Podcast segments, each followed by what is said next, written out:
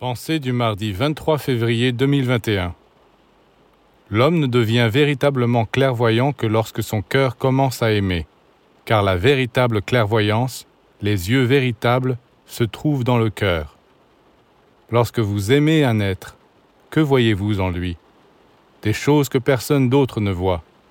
L'amour ouvre les yeux. La femme qui aime un homme le trouve pareil à une divinité, et ne lui dites pas qu'elle se trompe. En apparence, c'est vrai, elle se trompe. Mais si elle paraît exagérer les beautés de celui qu'elle aime, c'est qu'elle le voit tel que Dieu l'a créé à l'origine, ou tel qu'il sera quand il retournera dans le sein de l'Éternel. On n'a pas encore compris la puissance de l'amour pour ouvrir les yeux. Celui qui veut devenir clairvoyant doit apprendre à aimer. Il faut que son cœur appelle au secours comme les aveugles de l'Évangile. Aie pitié de nous, Seigneur.